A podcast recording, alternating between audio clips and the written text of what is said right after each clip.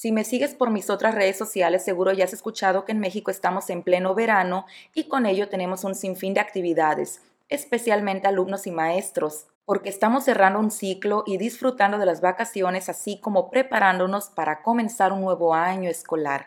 Entonces aprovechamos para buscar actividades al aire libre, esas actividades que hacemos afuera de casa, por ejemplo, una carnita asada, ir a un parque, campamentos, deportes, playa o qué decir de un cenote. Y si tú no sabes lo que es un cenote y te encanta explorar lugares con naturaleza, quédate aquí porque te compartiré más en español. Entonces, todo comenzó en una reunión con mis patrons, que por cierto les mando un saludo y agradecimiento por todo su apoyo a Jean, Yalesa, Marcelino, Mark, Junpei y Vía. Recuerdo que en esa reunión salió a la plática los cenotes y posteriormente otra persona preguntó, ¿qué es un cenote? Y fue ahí donde dije, tengo que compartirles de los cenotes no solo a mis patrons, a ustedes también. Y por eso aquí estamos en un episodio de Bolón hablándote de los cenotes, que cabe mencionar son una maravilla. Primero que nada, ¿qué son los cenotes? Bueno, son formaciones naturales de agua que se encuentran principalmente en la península de Yucatán, en México. Son considerados como pozos o cuevas inundadas y su nombre proviene del término maya sonot, que significa abismo sagrado. Se dice que estos cenotes se formaron debido al colapso de rocas calizas que revelaron las aguas subterráneas. Estos sistemas de cuevas y ríos subterráneos son característicos de la región de Yucatán y ofrecen acceso a una amplia red de aguas cristalinas. De hecho, hace unos meses vi un artículo que hablaba de una familia allá en Yucatán que estaba construyendo una alberca en el patio trasero de su casa y durante esto descubrieron un cenote, ¿te imaginas? Un cenote en tu patio.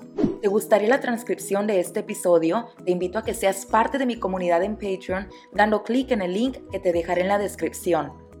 Para los antiguos mayas, los cenotes eran considerados sitios sagrados y eran utilizados para realizar rituales religiosos y ceremonias, así como para realizar ofrendas a los dioses. Algunos cenotes incluso se cree que eran puertas de entrada al inframundo. Ya por último, déjame te digo que los cenotes son una de las principales atracciones turísticas en la península de Yucatán. Estos pueden tener una profundidad de entre 10 y 40 metros y una temperatura alrededor de los 20 grados. Como dato curioso, cuando decimos cenotes, la gran mayoría piensa en la península de Yucatán, pero déjame te digo que en México tenemos al cenote más profundo del mundo y no está en Yucatán. Se encuentra nada más y nada menos que en mi estado, orgullosamente Tamaulipas, allá al norte de México, con una profundidad de 339 metros. Este cenote se llama el Zacatón, por si lo quieres googlear. La claridad y belleza de las aguas de los cenotes, así como la posibilidad de practicar el buceo y el snorkel en ellos, atraen a visitantes de todo el mundo. Además, muchos cenotes están rodeados de selva y ofrecen hermosos paisajes naturales para explorar.